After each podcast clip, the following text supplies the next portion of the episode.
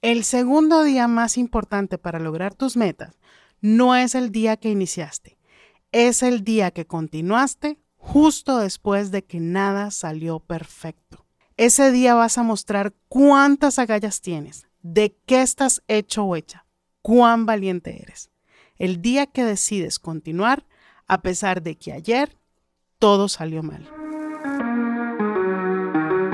La paradoja más extraña de nuestra época es que mientras el mundo experimenta cambios enormes, son las pequeñas acciones que tomamos las que producen el mayor impacto en nuestras vidas. Esto es The Tiny Action Project, un podcast de María Ibarra, fundadora de The Full Planner, en el que aprenderemos que, por medio de acciones chiquitas pero claves, demostraremos lo muy capaces que somos de ser mejores, de cuidarnos y amarnos más. La verdad es que aquí todos queremos ser más felices y al ser más amables con nosotros mismos, implementando cosas simples pero poderosas, probaremos más de ello diariamente.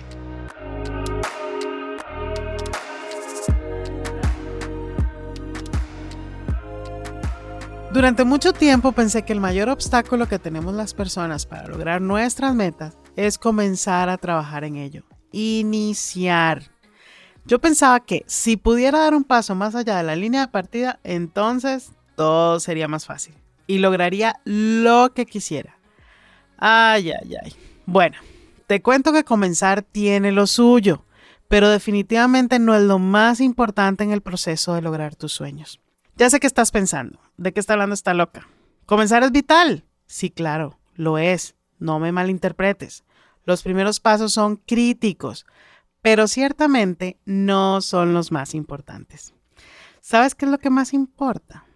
¿Sabes qué es lo que hace que el inicio parezca tonto, casi insignificante o como dicen, piece of cake? Terminar. Terminar. Terminar. ¿Te ha pasado? A ver, ¿cuántos proyectos tienes a medias en tu vida? ¿Cuántas veces has dejado botada la dieta, el entrenamiento, el ahorro, los estudios? ¿Ah? Bueno, eso le pasa a más del 95% de las personas que inician sus metas. A mí me ha pasado incontables veces.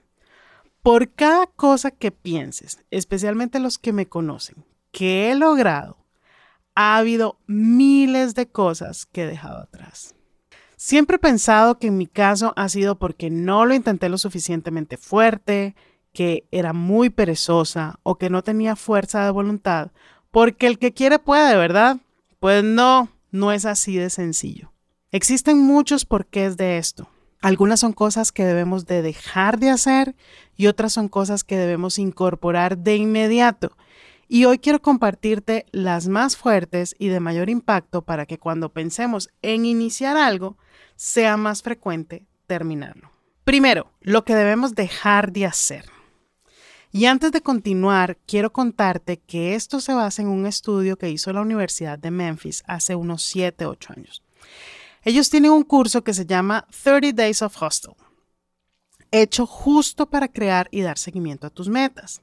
Luego de dar el curso durante algunos años, hicieron una encuesta de quienes habían logrado a cabalidad sus metas y el resultado fue del 27%.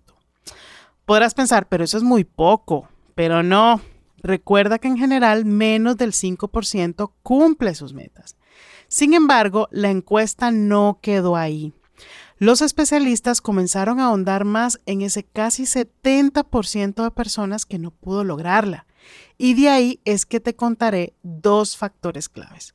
Fueron muchos, pero te voy a contar dos que para mí son los más importantes. El primero, lo que debes de dejar de hacer. Te cuento, no sé cuántas dietas he probado en mi vida. Comienzo y voy perfecto los primeros días, pero por ahí del día 12 o 15 la cago.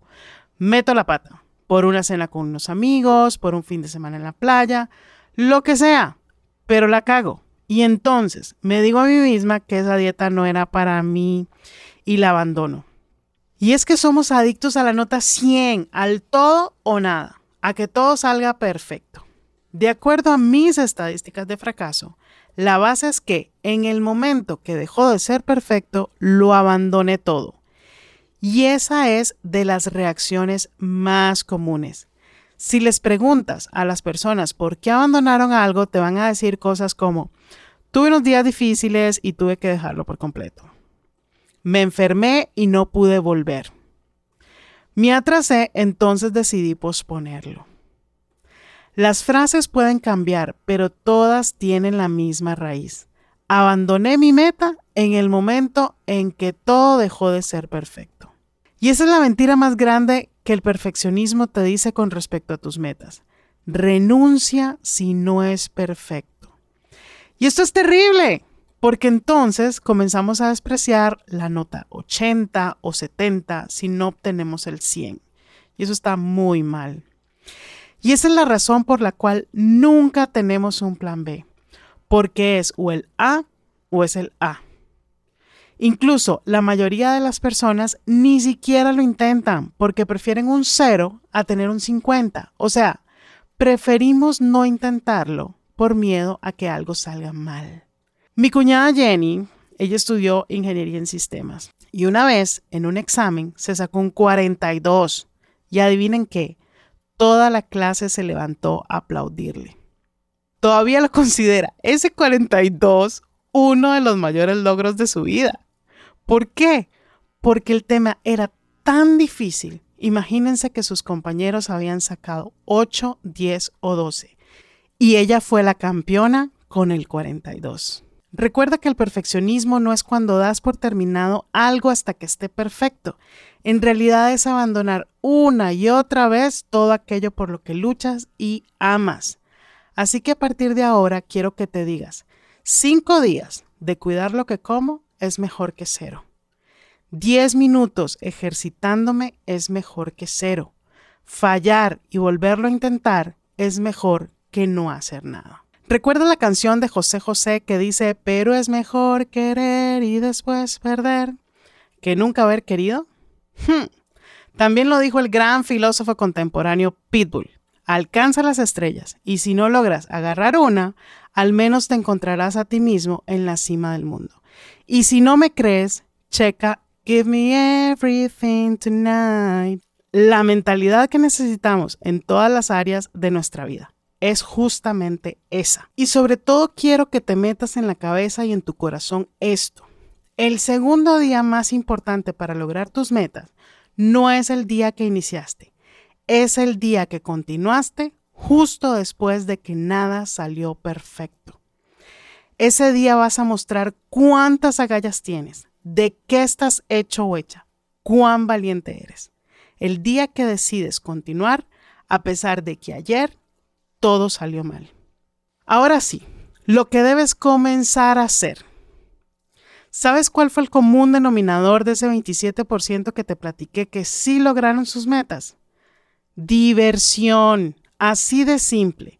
Lo que debes comenzar a hacer con respecto a tus metas es divertirte. Una palabra con una acción clara. Diviértete. Asegúrate que disfrutas mientras trabajas tus metas, que hay sonrisas y hay carcajadas en el proceso. Te cuento que uno de los valores de The Full Planner es diversión y es algo que estamos midiendo constantemente en el equipo.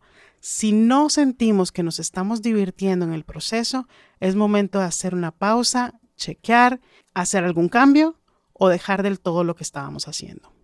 ¿Por qué razón tan inhumana alguien escogería una meta que no disfruta? ¿Por qué caemos en perfeccionismo de nuevo, que nos dice que entre más miserable o agotador nos sintamos, más vale la pena? A ver, decime, ¿por qué existen los dichos de no pain, no gain? Con el sudor de mi frente, descansaré cuando me muera. Y son cosas que están muy impregnadas en nuestra cabeza. El perfeccionismo nos dice que la alegría y la diversión no cuentan, especialmente cuando se trata de metas relacionadas a negocios o a salud. Si usas The Full Planner desde sus inicios, te habrás dado cuenta que hace tiempos desaparecimos la metodología SMART, que nos dice que para lograr una meta, esta debe ser específica, medible, lograble, relevante y con una fecha de caducidad. Y eso está bien, le da descripción y detalle a tu meta, pero es aburrido. Y sin embargo sigue usándose desde hace muchas décadas para formular metas en los negocios. Y es que nadie te dice algo como, mis vacaciones fueron súper divertidas, porque mientras estábamos de paseo no nos quitábamos de la mente la fecha en que iban a terminar. Nunca nadie ha dicho eso. La diversión es clave para lograr algo, y si no, pregúntale a cualquier deportista. Los sacrificios son incontables, pero también la manera en que se divierten haciéndolo. Alguien que realmente me inspira en esto de divertirse es Kenneth Tencio. Por Dios, ¿cómo se siente que disfruta lo que hace? Yo veo sus fotos y videos y realmente me conecto con mi niña interior. Así que esa es la acción. Diviértete. Parece tonto, pero no lo es. Estadísticamente está comprobado que si te diviertes, le aumentas un 31% más de probabilidades a tu meta. Un 31%, o sea, nada despreciable. Divertirte mata el perfeccionismo y ciertamente es la acción que te llevará sin dolor y sin darte cuenta a tu meta.